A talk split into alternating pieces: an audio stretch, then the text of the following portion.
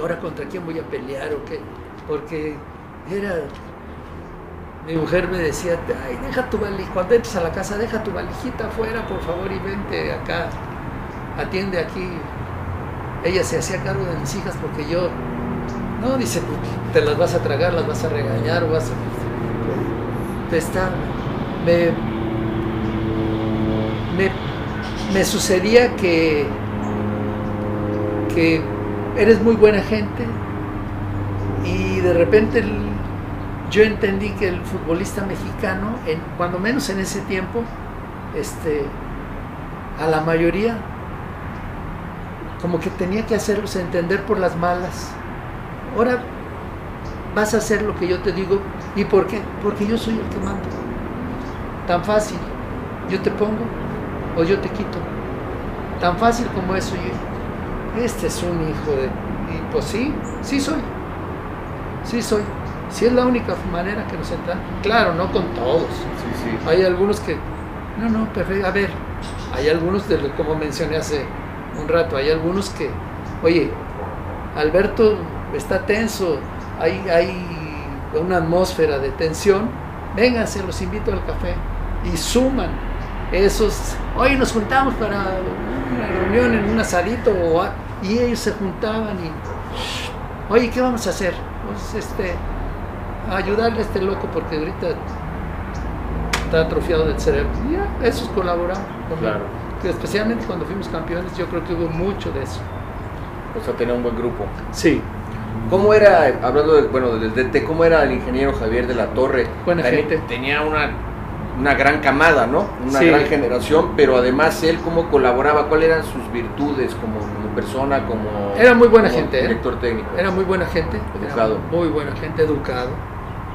Muy buena. El Inge era buena gente. Bueno, así es el Sí. Yayo, ¿no? Su Sí, hijo. bueno, pues, el Yayo lo tuve como jugador, ya Sí. ahora lo veo ahí de vez en cuando de comentarista. Eh, era educado, este, sufría mucho en los partidos, sufría porque ay, se, se tapaba, pero tenía un colaborador que era súper alivianado, Tomás, que le decía. Javier, Javier, ya, ya, ya, no pasó nada. Entonces, ¿qué pasó? ¿Qué pasó? Ya, hombre, no te apures, no pasó nada. Él, él le bajaba la, Sí, la- él, la- la él- ansiedad. al- eh, Tomás era, Tomás pudo haber sido un gran entrenador, pero su forma de ser, yo creo que tenía lo de barrio y lo de futbolista llevado. O sea que eh, yo le decía viejo eh, y este y podía, eh, ¿qué pasaba? Este no sirve para nada. que- a ver, a ver, y se llevaba. Entonces, pues no, te le, no le podías guardar el respeto a la Claro. figura, le podías reconocer, decía, estoy rengo y todo, pero les voy a enseñar a cabecear y te decía cómo había que cabecear. Él cabeceaba muy bien cuando era jugador, pero había quedado mal de una rodilla y tuvo que terminar su carrera muy joven. Pero él decía, ninguna pelota, cuando un extremo desborda y te tira un centro, ninguna pelota te puede, ay, me quedó corta, ay, me quedó, me rebasó. Entonces cami- caminaba el área y sprintaba y saltaba a tiempo y decía, si viene, si viene corta, aquí la, te, llegas aquí y aquí le llegas, la alcanzas. Y si te va a rebasar aquí, caminas hacia atrás y, Claro. y difícilmente Le- buena lectura, de- ¿no? Sí, caminaba bien en el área, sabía cuándo saltar, cuándo sprintar, pe- pequeños piques cortos y cabeceaba muy bien. Movía el cuello, le pegaba con los parietales, le pegaba con la frente, bien, bien, bien. Precisamente lo, que- lo que, lo que usted dice, entonces que era como muy dicharachero, Tomás Balcázar, por eso Sí, de repente... tenía mucho barrio. mucho barrio y de Sí. repente por eso, eh, como de, usted es un director técnico, aprovechando aquí eh, eh, este lapso, ¿qué, qué sugerencias le podría dar, dar usted a los que estudiamos el curso o quienes quieren ser di- directores técnicos? ¿Qué, ¿Cuáles son tres características que desde su punto de vista debe tener un director técnico para saber dirigir? Por supuesto que tiene que ser un líder. Podrá ser un líder este, que no les guste mucho a los futbolistas, o podrá ser un líder muy amable, pero son estilos en los cuales no ponen en, en tela de juicio su comando. A ver si me explico bien. Yo creo que, sin ser radical, un entrenador, una vez don Lucho Grill me dijo, un entrenador no puede perder, perder una legata, aunque no tenga la razón. Yo no compartía mucho ese punto de vista, pero sí entendía que a qué, qué quería explicar. O sea, hay quienes pueden tener un, un gran manejo del lenguaje y convencer con el estímulo. Su liderazgo es amable y convencen con el estado de ánimo. Tú puedes ser, es un fenómeno. ¿Has visto jugar a, qué sé yo, a? Eres Varesi.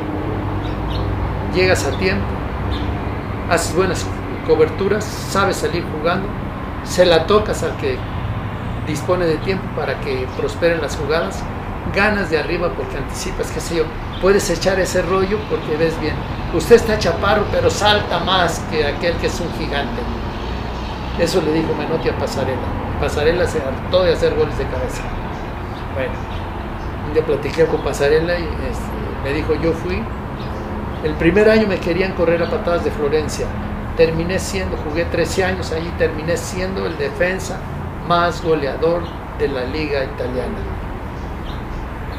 Lo convenció Menotti, ¿no? De que... Con un rollo. Ajá.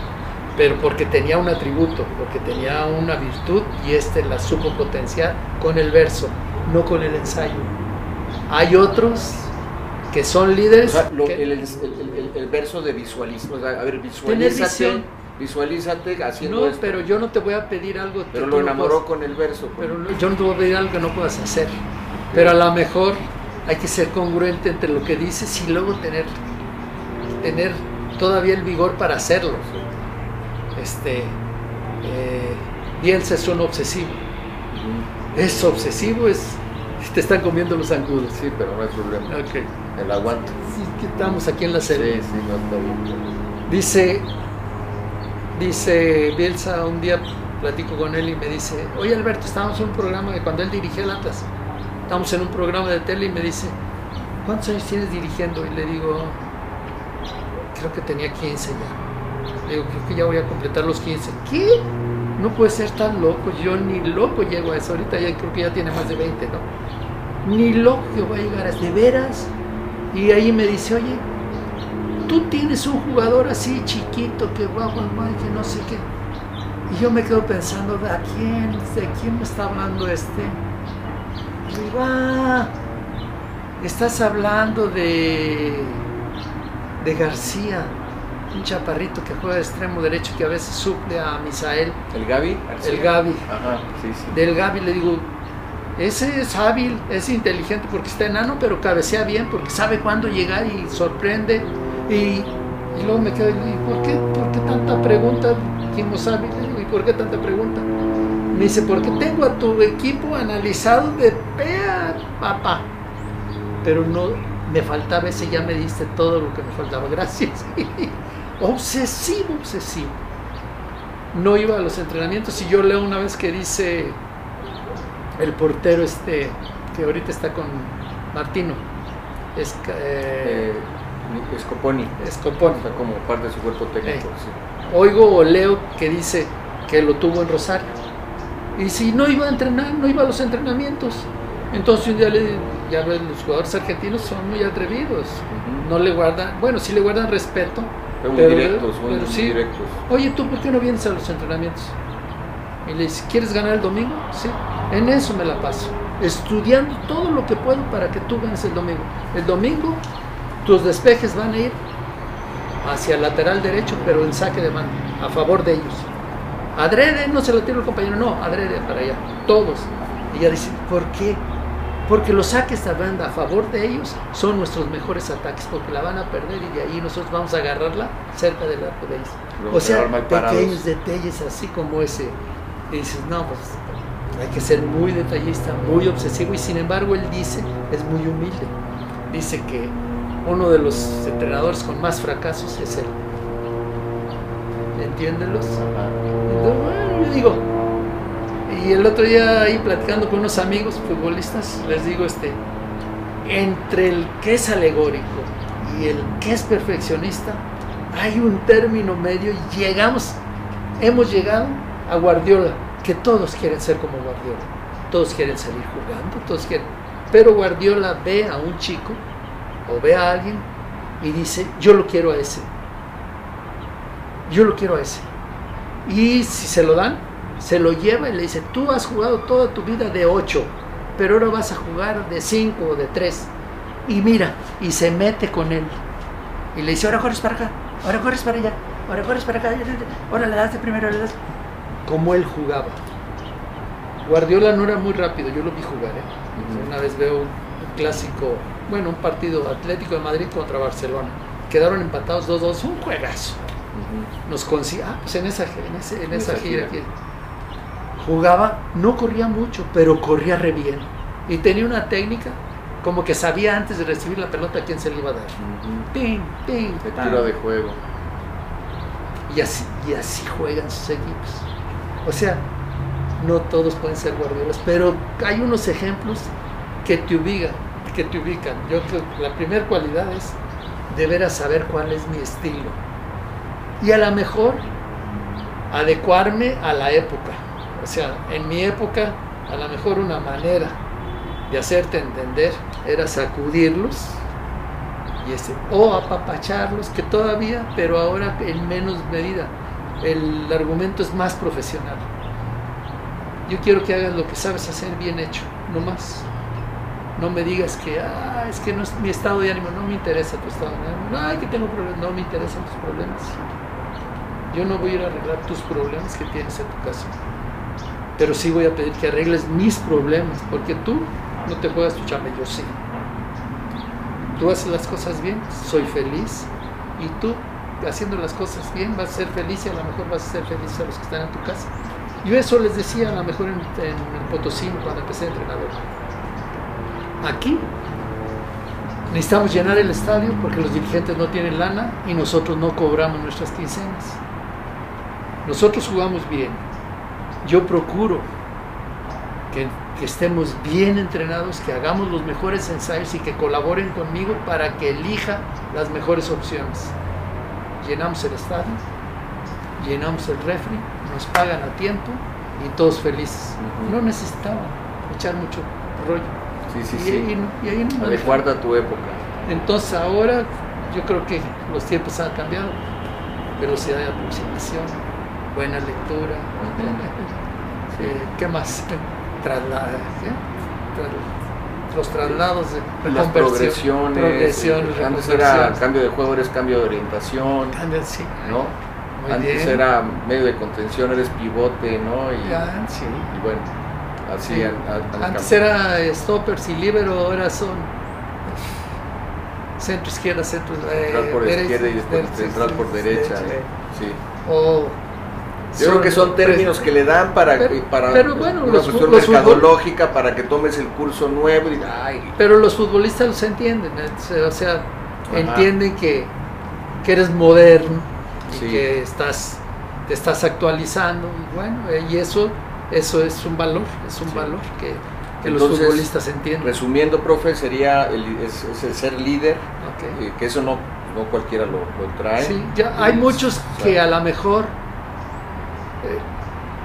el Tuca, hay, un video del Tuca que están ensayando una jugada y no le sale. Ah, sí, sí. Y luego dice, yo con 60 y les pongo el ejemplo, pum, la agarra de volver y la mete. Háganlo así. Ajá. Nacho Treyes un día también hizo eso, hizo. No, se, no lo saben, no lo saben. El Chepo una vez me dijo, Nacho, es pausado, es tranquilo, es zen. Y te pone, aquí tienes que estar, aquí tienes que estar, aquí tienes que estar. Y ya, y después cuando es que no te pusiste donde te dije que estuvieras, se los dije, ¿verdad? O sea, te puede decir lo que va a pasar y pasa y luego el, el reproche es, se los dije, pero pues, lo sostiene su credibilidad de que entiende bien el juego y lo trata de o trata de que sus dirigidos lo manifiesten como él lo entiende, ¿verdad? Pero a veces es poniendo la muestra con la dinámica y con la acción. Entonces, yo creo que hay una combinación. A mí me dicen, tú dirigirías ahorita no, porque ya no tengo, ya no soy el tipo intenso. ¿verdad? O sea, puedo ser un buen coach porque tengo más poder de observación y elijo cosas en un estado más frío del que y con una panorámica mejor, con un, con un más sabiduría, más y, y en un lugar donde puedo estar analizando, no me importa dónde está la pelota, a lo mejor estoy viendo otras cosas. Y eso me da otra óptica, me da otro enfoque. Entonces, yo creo que yo puedo ser un buen coach. Por eso que- mister, ¿no? Como es en Inglaterra, que está Ah, el, el que entrena y el, el y el manager mister, algo, como le quieran poner. A mí ya, ahorita ya entraremos a lo mejor en las- los Ujú. modismos modernos. Eso creo que sería el, el saber, no todo mundo puede ser líder, a lo mejor puede ser un buen acompañante. Y determinar con certeza cuál es tu lugar es una gran virtud. Exacto. Yo puedo ser un gran colaborador, Ujú. yo puedo ser un gran ayudante, ay, pero yo aspiro a ser el que está ahí. Entonces estoy viendo cómo le cerrucho las patas al técnico, no me sirves, mejor vete a buscar otro lado. Sí. También mencionó el cuidar los detalles, ¿no? Que hace lo, lo que hace, lo que hacía o hace Bielsa, ¿no? De cuidar Sí. esos detalles, la obsesión, el liderazgo y, y- ¿Me y faltó una? Y el conocer, ¿no? Y también mencionó de- del conocer tu época y tu Sí. estilo, ¿no? Sí, serían- yo creo que... el- ¿Y usted así era o cómo era, cuáles eran sus, cómo, cómo Yo- se auto, yo autodetermina usted? tenía, yo tenía la mejor ¿Cómo era usted sigo teniendo. Yo sigo teniendo un- una visión de lo que podría hacer un equipo o de lo que podría ser un jugador o lo que podría hacer una línea o lo que podrían hacer eh, algunos futbolistas. Pero para eso necesito un necesito estar blindado con un creativo, un tipo que sabe hacer ensayos, a ver, ya te capté tu idea. ¿Tú cómo lo harías? Me puede preguntar. No, pues yo a la antigüita. Pongo, mando al utilero que me haga, que me delimite con las bandas allí, Un espacio y rondos. aquí jugamos dos toques, allá tres toques. Es- No, pues está, está muy, no, lo puedes hacer más atractivo. Eh, eh, tiras el mensaje que tú quieres, pero que si ellos se den cuenta, los automa hace, lo hace, haces que lo hagan de manera automática. O sea, el tipo sale transpirado y dijo, ay, ¿a poco? Y, y- y- le quedó el mensaje. Vamos a hacer, qué sé yo, un recorrido, una manera de meter presión, una referencia o la ley de fuera de juego. Y lo practicas. O vamos a recorrer la cancha en diferentes posiciones y vamos a hacer diferentes ejercicios y el tipo sabe cuándo defender por derecha, cuándo atacar por izquierda, cuándo pegarle con la derecha, cuándo pegarle con la zurda, cuándo ir a dar combate y cuándo utilizar la gambeta como un como un recurso para aclarar el juego o cuándo simplemente salir en ahora agarran la pelota, se dan vuelta y juegan para atrás.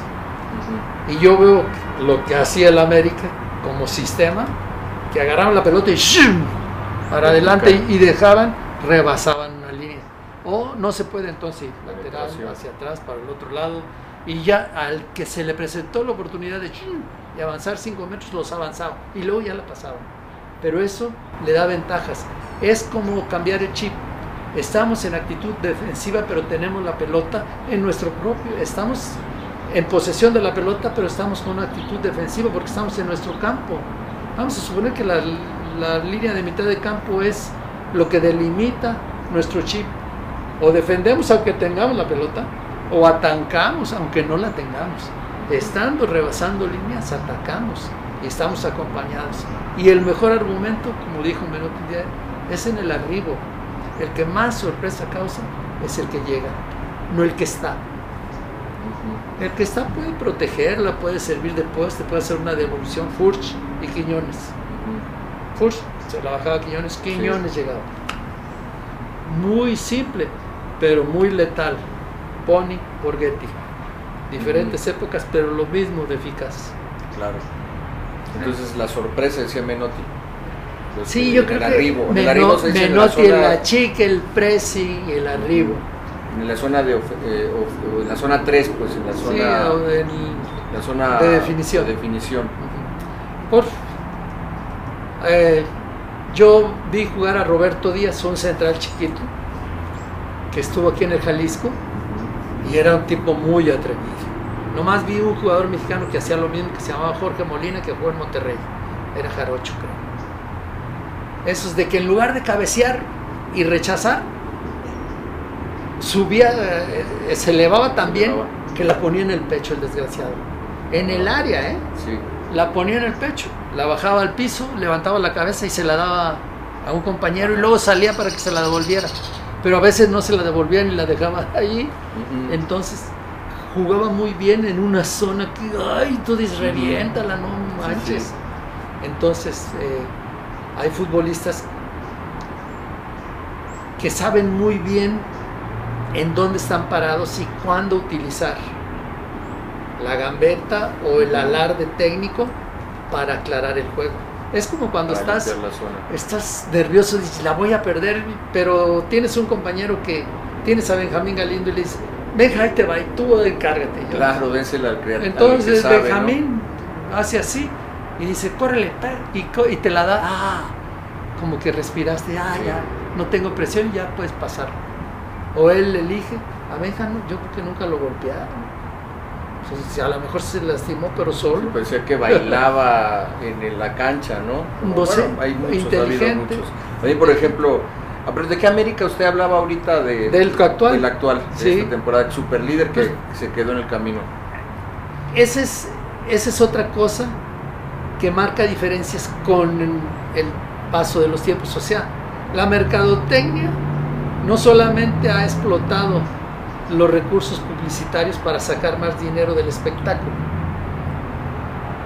ha hecho modificaciones al reglamento para que la gente esté más interesada en lo que viene, no en lo que está viendo. El que estuvo muy interesado en el proceso de cómo conseguir llegar a, a la meta fue el Tan Ortiz. Ensayó también, según mi, mi manera de ver las cosas, ensayó también la forma en que iba a llegar a la liguilla, que casi perfeccionó un estilo de juego. Detalles como el que acabamos de mencionar, el acompañamiento, el manejo del grupo, de que decirle a cada uno, a lo mejor vas a jugar cinco minutos, pero son tan valiosos como el que jugó 90. O, y porque aparte se lo demostró con, con los hechos. Vas a entrar y vas a hacer el gol y lo haces. ¿no? Vas a jugar con perfil cambiado y vas a ser el que nos va a causar el desequilibrio, que va a lastimar al oponente. Cosas así. Pequeños detalles y que luego se fueron manifestando en una colaboración conjunta y que fue. Pero luego le faltó llegar en estado óptimo a la liguilla porque es otro torneo. Ahí los que llegaron hechos pedazos y que se recompusieron y que asumieron el jugar de otra manera, pasaron. Y no podemos decir que inmerecidamente. Si acaso, por ejemplo, yo digo que yo perdí un campeonato por el gol de, de visitante. Porque empatamos a cero en México y, y empatamos a uno en Guadalajara. Y el que pasó, que fue el Necaxa, salió campeón. Y yo me quedé. Yo digo, y ahora fuimos, habíamos sido super líderes todo el torneo. ¿En qué año? ¿Con quién? Con Chivas Ya, contra con Necaxa. Chivas. Cuando Manolo sale campeón con Necaxa. Ah, ok, pero eso era en la, en, en la semifinal. Sí, Era en la semifinal. el, el Necaxa va a la final Ajá. y yo me quedo. Ajá, exacto. Y el gol de visitante Sí. hace que Necaxa pase. Ahora el gol de visitante no hace, Sí, ya. hubiera pasado el mejor el clasificado. mejor clasificado. Yo, yo había sido super líder. Sí, sí, O sea, a eso me refiero. Han sido tan sofisticados que ahora han ido perfeccionando el calendario. Lo único que le han regado, a mi juicio, tanto extranjero. no enriquece el fútbol. Siguen siendo la esperanza del aficionado que lleguemos a las liguillas porque eso es lo que más explotan, porque es cuando vemos mejor fútbol y es cuando vemos partidos más emocionantes. Ay, ¿por qué no se van a nuestros dirigentes, empezando por él, Mike Arriola, como se llama ese tipo? Miquel Arriola. Ese, no puedo hablar mal de él. Ganas tengo de hablar mal de él. Donde quiera andan y luego van y los de los pan los ponen en el fútbol porque ahí es donde está todo el pan. Así es. Y así hay muchos extranjeros que ahí están donde está el pan. Y no, no tengo xenofobia. Sí, pero es bueno, sí, como dices, otro torneo, ¿no? Y no. Sí. Entonces, profe, bueno, retomando, usted, bueno, está cinco años en, con las gloriosas Chivas y luego pasa a Rayados de Monterrey. Cinco años en Monterrey, dos años, en Potosino. Dos años en Potosino. Y, ahí se, me quitaron las ganas de jugar. Se retiran en el 76, 77, por ahí. ¿Y cuándo hace el curso de entrenador? Eh, yo, cuando termino de jugar, dirijo chicos y ahí hago la primera y la segunda etapa. En un año hago dos, dos etapas. Y la última, ya cuando empiezo a dirigir el primer equipo, la hago con permisos. O sea, no podías dirigir Pero ya existía el curso del Sí. ¿Se llamaba Endit o...? Era el... lo daba Diego Mercado. Ah, Y Diego tenía, Mercado. Tenía un, un grupo de colaboradores, de maestros, doctores. Ahí estaba aquel que fue el doctor de Vicente Saldívar. eh, Vicente doctor- Saldívar, que boxeador. eh, Mm. era un doctor, un. ¿En México o aquí en, En México, Guadalajara? en México, yo iba. Ah, Yo estaba en San Luis cuando hice el último, la última etapa. la última etapa de Sí, y con un permiso me dejaron dirigir. Y cuéntenos, como en su topa como futbolista, ya nos, bueno, ya nos contó algunas anécdotas, pero ¿cuál sería la, la, la- la mejor, la mayor anécdota que usted recuerde que nos podría compartir como, como futbolista? La Ah. primera que se le ven, venga a la mente. Uy, me está costando. me está costando porque el, el año que me voy de Chivas jugué todos los partidos. Chaires y yo jugamos todos los partidos y quedamos, quedamos segundo lugar. En la 69-70, previo al Mundial de México 70. Eh, Porque yo en me el voy en el 70. 69. Ah, porque Chivas queda campeón el siguiente año, El ¿no? Que 70. Usted ya estaba en Monterrey. Ya estaba yo en Monterrey. Y entonces, ¿qué pasa en esa 69-70? Pues, yo recibo mi premio, me, me mandan a Monterrey. a Monterrey. Y habíamos Chaires y yo habíamos jugado todo el campeonato. Chaires era lateral derecho. Lateral derecho. Y esa es una anécdota que, que recuerda. Uy, Y yo digo, eh, una vez Vira, eh, vivíamos en un edificio de apartamentos puros futbolistas y Vira era la figura del Monterrey. Y de repente no entra en planes y yo digo, el mejor jugador que tenemos lo están echando. Y le digo, oye, no vas a... ¿Cómo te vas a ir? Pues si eres el, aquel que maneja los... Y me dijo, primero no es tu problema, ni es el mío. No entro en planes, se acabó. Entonces yo dije, sí es cierto, a veces estamos, a veces no estamos, ya está. No entras en plan, se acabó. Se acabó. No, hace, no hay por qué hacer, ni para qué hacer drama. Oiga, y como jugador, ¿quién fue su mejor amigo en el fútbol? Ah, pues mi amigo el ¿Quién ha Coco, Rod- el Coco? Rodríguez, porque era vago, era el clásico vago de barrio. Portero, ¿no? Sí, loco, Hermano de Estefano. Estefan. Loco, loco, el loco Rodríguez, loco, loco, que hasta la fecha todavía sigue loco como él. Ajá, o sea, es dicharachero. Sí, bueno. que- de todo le, le vale.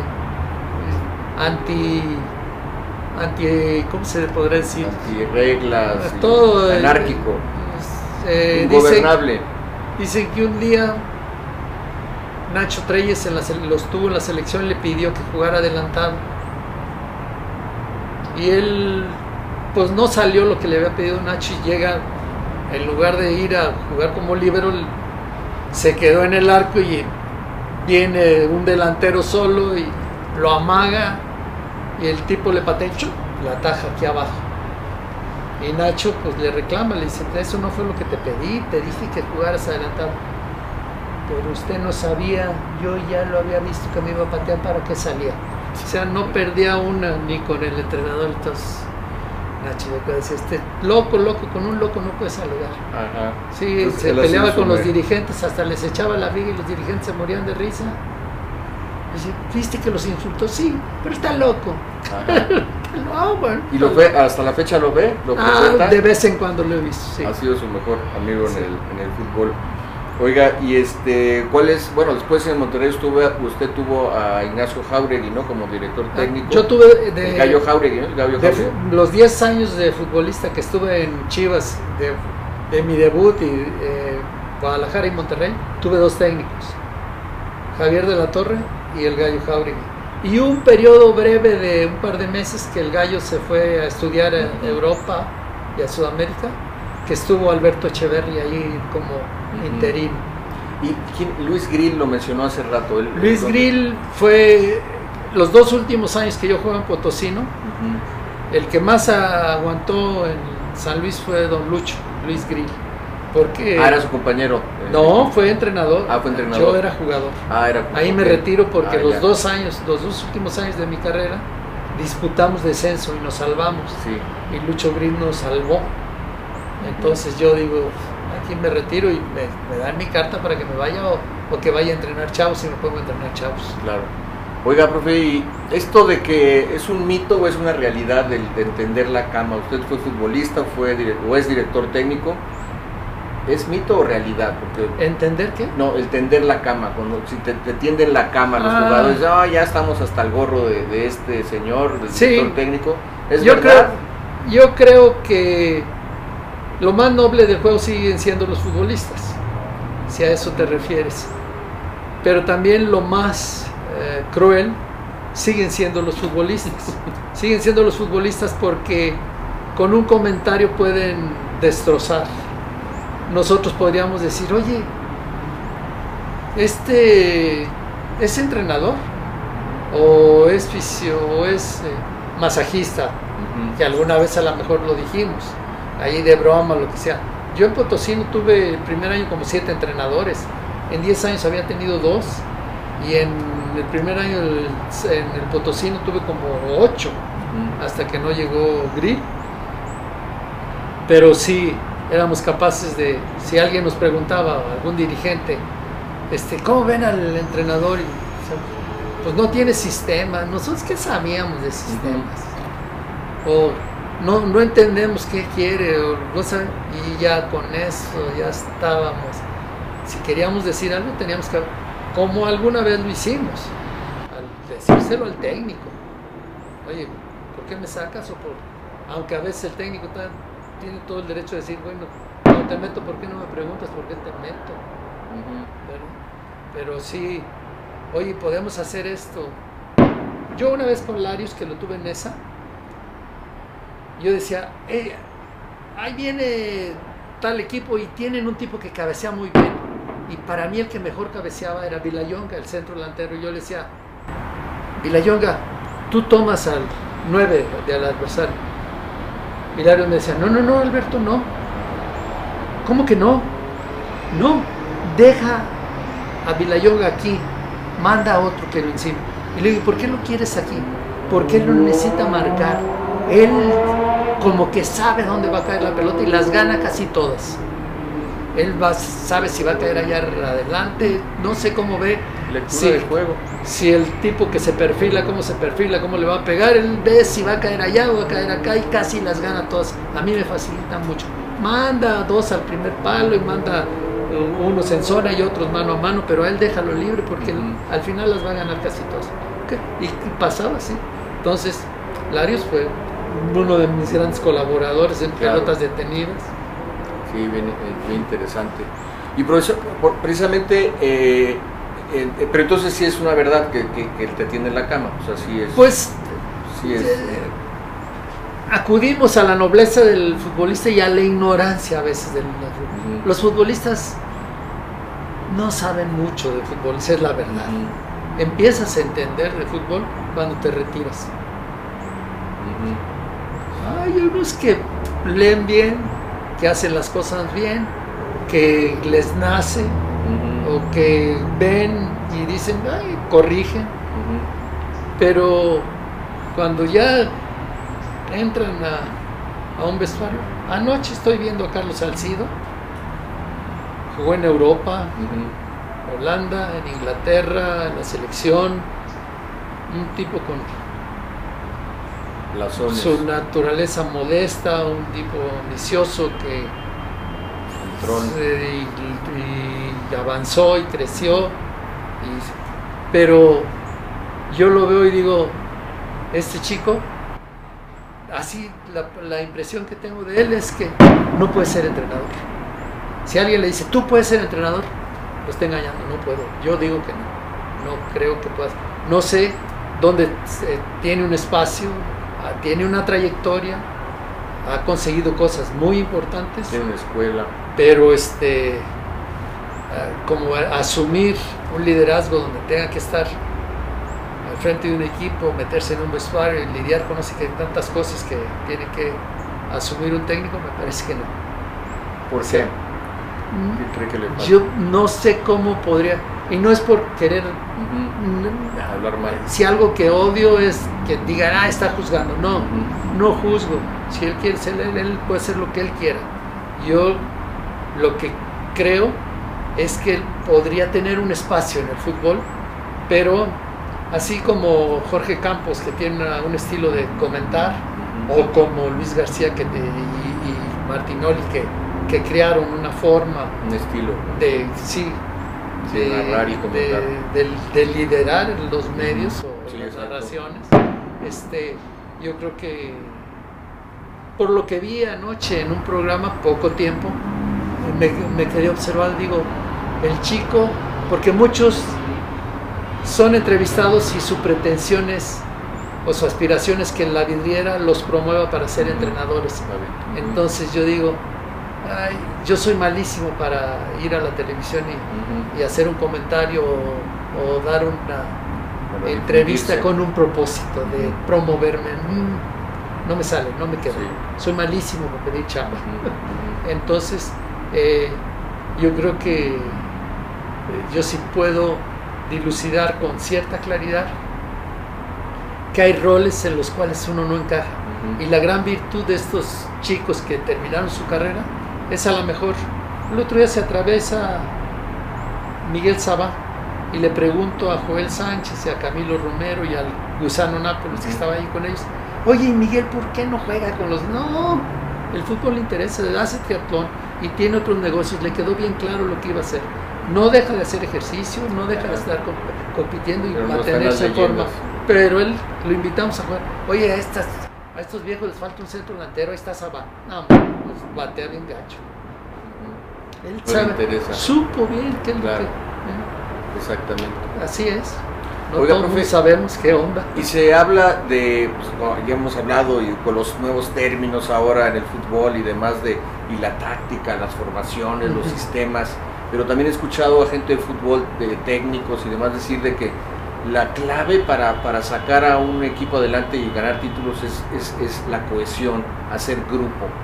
¿Cómo se, cómo se logra cómo hacer grupo? ¿Qué usted sugiere para, para hacer esa cohesión? Y, como decía el otro día Nacho Ambriz en, el día de medios, en la, final, o sea, yo llegué, había un equipo eh, en Toluca, después creamos un grupo y esta temporada terminamos siendo una, una familia porque estuvo altibajos y al final cuando llegaron a la final no, no, no campeonaron. Pero ¿cómo se logra eh, hacer una eh, cohesión y un grupo, profe? Cuando hay una idea y, que los convences, ¿no? De que por aquí nos vamos y este y convences a, a un equipo de que es de que competir teniendo el disparador de, de que esa idea nos va a dar el éxito puede ser el, el detonante. Eh, llega Ricardo Lavolpe a Toluca y había conseguido muchos títulos el Ojos Mesa. Y yo me encuentro casualmente a Blanco, que jugaba de, lib- de líbero con el Ojos Mesa y no, no hacían achiques ni jugaba con la ley de fuera de juego. Y llega Ricardo Lavolpe y lo primero que es adelantar al equipo y el que le estorba en la forma de juego es Blanco. Y le digo a Blanco, ¿y tú que te enojaste? No. Ricardo me explicó que yo le alargaba el equipo, que no pues prácticamente que no le servía para su idea futbolística y que pues que le buscara por otro lado o que asumiera que me iba a jugar. Y me fui. Y me ve muy bueno estar y me explicó. Y Ricardo convenció a gente que era difícil de convencer, porque estaba Cardoso, había otros. Y finalmente Ricardo no sale campeón porque se va a la selección, pero sale Alberto Gómez, ¿verdad? uno de los colaboradores.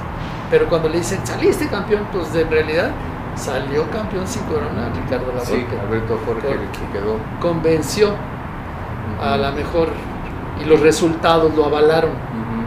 Porque en, Chipa, en Chivas quiso hacer el chique, quiso jugar así y a lo mejor estaban muy impregnados de, de una idea que a lo mejor yo había dejado, de que jugábamos un poco más conservadores, no éramos tan atrevidos, qué sé yo, lo que hubiera sido. Y no pudo porque los resultados fueron malos. Hubo partidos amistosos que lo golearon, qué sé yo, y eso no lo avaló. Y al final tronó. Yo creo que es primero, tiene que haber lo que tú dijiste, el, en lo futbolístico tiene que haber una idea clara y darte, y darte cuenta con lo que cuentas y decir, no decir es que este es mi sistema. A lo mejor yo creo eso. ¿eh? A lo mejor es ay, lo que mejor se acomoda como sistema de juego es saber utilizar convenientemente las características de lo que tengo. Y si puedo traer alguno para ajustar y poder avanzar, pues le agrego algo de lo que ya saben bien. Y va y la llevan despacito y, a lo mejor se les dan los resultados y luego ya van corriendo más riesgos. Y luego aunque pierdas, te aguantan. Porque al principio no te aguantan. Si pierdes, te echan. Pero es importante entonces... Eh, y eso convence a los jugadores, ¿eh? El, o sea, ¿cómo? ¿Qué es lo que convence? Pues cuando les dices, tú puedes hacer esto. Yo quise convencer a jugadores que estaban... La idea de un entrenador no es tanto la competencia para lograr campeonatos, esa es la consecuencia. La idea de un, de un entrenador es enriquecer a sus futbolistas. Yo no sé cómo, a las buenas o a las malas, pero potenciarlos para que alarguen su carrera.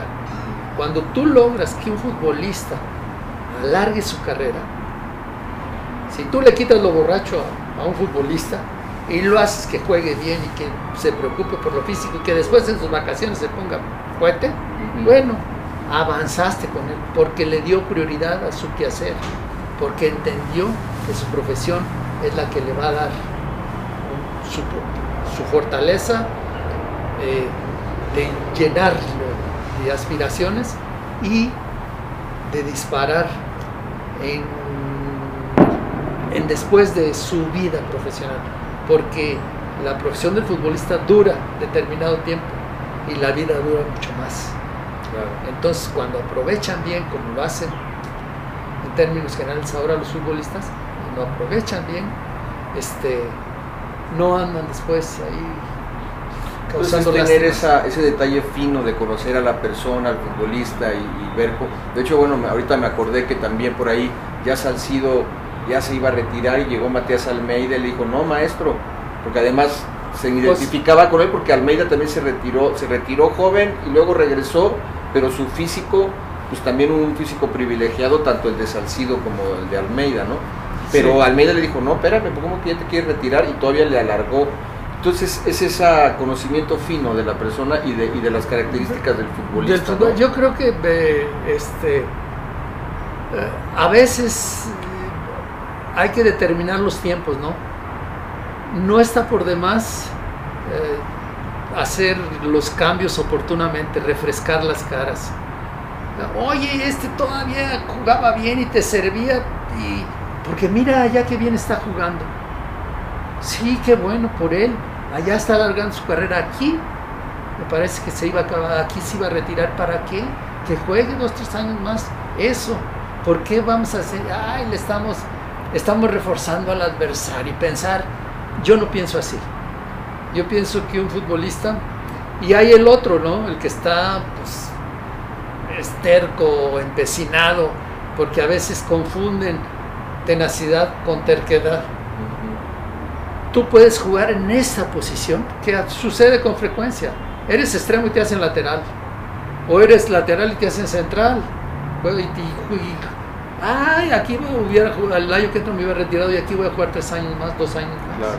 Pero hay unos que no, yo aquí, aunque me retire aquí. Y entonces ching, ya no puedo luchar contra eso. Ok, ahí te retiraste. Y sientes que podías haber hecho algo más por ese futbolista. Claro. Profe, ¿y cuál fue el director técnico que más le dejó algo a ustedes? Yo creo que todos saben. Alfredo Tela me dijo un día y yo creo que dice, yo jugué 17 años, yo lo tuve de colaborador en Tecos, yo lo retiré, bueno, yo le pedí, dije, "Pues, retírate mejor, y llegó Sí. como jugador, pero organizaba más que- y este, me- se lastimó y le dije, vente ya de ayudante, y dije, déjame pensar, lo pensó y dijo, sí, me vengo de ayudante, y me ayudó ese año con Tecos. Y, este, y él me dijo, dice, hay entrenadores que sí son, son, más detallistas y le, le dan al punto. Pero en términos generales, dice, mira, yo tuve 8000 entrenadores de 17 años en el América, ahí no pierden dos juegos, ya lo están corriendo, ya tienes otro, ya tienes otro. Y todos saben más o menos lo mismo. Todos, claro, hay unos que... Y yo le agregué, ¿sabes cuál es el detalle? Saber dónde estás. A veces tienes todas las herramientas y no las sabes usar. Entonces estás acostumbrado a dirigir entrenando en la carretera, por así siendo muy radical. Y hay otros que quieren todos los, como dicen los argentinos, todos los juguetitos, todas las chichis, ¿verdad? todos los juguetitos, porque con esos hacen circo, maroma y teatro y entonces inventan unos entrenamientos que no son nada aburridos. Y eso yo creo que saber dónde estás y sacarle provecho a lo que tienes. Las herramientas, el escenario, la ciudad, los futbolistas, todo eso, el entorno. Alfredo decía, a veces tiran un- una paloma, truena en el vestidor y ¡pah! causa destrozos. Y hay grupos sólidos, bien fortalecidos que pueden tirar, una granada y no pasa nada. no son detalles que a veces los que tienen principal injerencia, más allá del que conduzca, pueden ser los futbolistas. Y bueno, volviendo a, a lo que usted vivió, ¿no? Con, con Chivas, o sea, usted empieza dirigi- dirigiendo a Potosino, ¿no? Este, ya también sabemos la historia de que lo había, usted había recomendado a Carvajal, pero bueno, esa- esos juegos amistosos en Chicago con, con el Sí. Potosino, pero le dice, no, pues Carvajal no quiso, que fue, Me dijo quedo usted, yo, sí. está cuatro años más o menos Sí. Y ya llega Chivas, Sí. ¿no? Este, cuando estuvo a punto de descender en la 81-82, usted llega en 82-83, y ese mismo año llegan a la final contra Puebla, que Sí. la pierden en penales, Ajá. al siguiente año también llegan a la final en el 83-84 y, y bueno, pierden con el América. Ay, y, sí. y después, bueno, ya en la 86-87 finalmente les toca, Sí, Eh, como Almada, ¿verdad? Ahora que le tocó la... ahora ya le tocó a Almada por Eh, fin eh, no. ganar. Sí, bueno, pues a mí me tocó, yo de- pues, era cuando yo en los 80 eh, dirigía el rebaño, yo nací con ustedes eh, como, como aficionado, con, con- con- con usted y sus, con sus pupilos. Cuéntenos esa, esa época, profe. También ya me tocó hablar con Celestino y con el Zuli. Dice Celestino que, que su consentido era el Zuli, ¿es cierto? Porque ahí hubo una disputa, luego inclusive pues uno se fue a la- al Puebla, ¿no? Celestino A Morelia. eh, eh, a Morelia se fue el Y Zuli, el luego sur, regresó. sí, ¿Cuál consentido? Este, cuéntenos ahí. eh, eh, ¿No cuen- lloró el Celestino? Pues, no digo, no lloró, pero no lloró, pero, Estoy pero bromeando. sí, este, Ay, porque es, luego, eh, luego, se- ah, pues se apachurraba. Ajá, este, cuéntenos esa, esa época, pues que fue un, también eh, estuve con el profe Lugo y dijo, híjole, es que ahí teníamos el chance de, no, ganamos un título, pero pudimos haber ganado dos o tres, ¿no? Este, cuéntenos de esa, de esa época eh, con el Guadalajara, eh, que, bueno, estaba apuntalado con buenos jugadores. cuando ganamos el título fue cuando hicimos los recambios. Cuando se fueron algunos viejos. ¿Quiénes se, se Se fue Cisneros, Ah, sí, se el fue, vaquero, Javier, se fue Javier Cárdenas, el, el Cárdenas, entró Chepo, vino Omar. Omar, que pesaban. eh, cuando de- después, cuando vino el Concho, apuntaló ahí Wendy Mendizábal y Galindo Vino el Wendy, es- vino ese año. Benjamín también. con- bueno,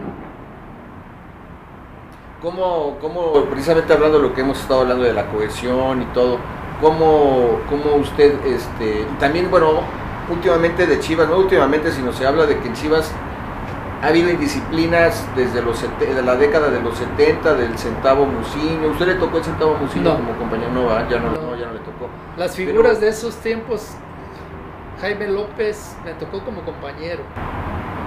O, Willy Gómez. No, el Willy, yo creo cuando yo salí, el Willy entró, sí, era otra ya otra generación. Pero otra se camada. habla de que, bueno, han habido indisciplinas y todavía pues en estas últimas fechas que si Que les Chicote, que si la Chofis, que si Yo creo que Alexis, siempre ha habido, ¿no? Pero sociales. ahora hay más publicidad. Ahora un teléfono te Claro, fusila. sí, sí, te fusila, exactamente. Pero siempre ha habido las indisciplinas, profe. No, yo creo que siempre ha existido. Lo que pasa, que quien se descuidaba se notaba. Quien cometía un, un desorden y a lo mejor hasta lo metían preso, pues se notaba, había que ir a, a rescatarlo. Sí, pero ahora, pues ahora, aunque se escondan, de todos modos, está eh, Javier Aguirre en la boda de su hijo y lo- ya lo fusilaron bailando y lo multaron Claro. y no sé qué tanto. Digo, uh, ni con hasta ¿A usted una- le tocaron indisciplinas en aquel Guadalajara de los 80? Cuestiones aquí así importantes de indisciplina. No, yo creo que las ordinarias de que alguien a lo mejor faltaba un entrenamiento o que llegué andaba indispuesto, que notabas que había pasado mala noche, O andaba crudo. o, que se, sí, o que se desveló, o, o que faltó algún entrenamiento, que eso era más menos posible, aunque pasaba, o que había la clásica carita de que no estoy a gusto y no quiero ir y que no importa, te quieres quedar, quédate. No, Pero no vas yo a no, ser no, titular. sí, no me hacía, yo no me- en ese sentido no me hacía mucho problema. Los problemas a veces eran por que en el vestuario hacían travesuras de que por ahí andaban quemando uniformes o cosas de Bromas. sí bromas pesadas que No le batalló mucho con, no, con esa camada. el- es había cierto, a veces había cierta inconformidad en cuanto a la elección. Alguien podía ser bien recibido, era bienvenido, o podía tener que luchar para ser bien recibido, era medio apestadito y yo no hacía nada. Se las rebuscaba, o sea, en el sentido de torcer para que este viene de México y acéptenlo, no le hace que aquí seamos de Jalisco y él sea chilango o cosas, no, eso no. ¿No le pasó? No, pero podía, podía sentirse a veces en la atmósfera del vestuario, pero en términos generales yo creo que es más pesado el entorno que las entrañas. Es más lo que se dice afuera que lo que sucede dentro. Ah, ok. Y, y, y sí es cierto esto de que le cuesta a un foráneo, a un jugador de- que viene de la Ciudad de México, en- eh, ser bien recibido aquí en No sé ahora, ¿eh? no creo, no creo ahora. Yo creo que lo que le cuesta es eh, asumir el liderazgo, porque cuando alguien viene de fuera a un equipo de puros mexicanos, tiene que ser un soporte, no puede ser un complemento. Vienes como refuerzo. claro. Tienes que Entonces- diferenciarte. El- si la primera declaración es, ay, vengo a colaborar y vengo a ver si me gano el puesto, pues sí, eso, eso, es, eso no se dice porque es, es algo que se da por sentado. Vienes a demostrar que vas a ser un refuerzo, que van a descargar en ti, que vas a ser ejemplo y que vas a ser el que va a asumir la carga cuando, Echarte el equipo al hombro. cuando haya la necesidad de, de dámela o cuando haya necesidad de haz esto porque yo digo pues, este los tiempos cambian ahora hay formas hay formas más elegantes más discretas más íntimas de poder a, hablar y corregir detalles o hacerlo o en el ensayo o en el vestuario. Antes a lo mejor era entrar a la habitación una concentración de uno que te caía gordo y cerrarla y decirle aquí nos vamos a arreglar tú y yo porque me la pasas o te tumbo un par de dientes o me los tumbas tú a o ver que y ahí, oye espérate no es para tanto o sí y ahí ya queda.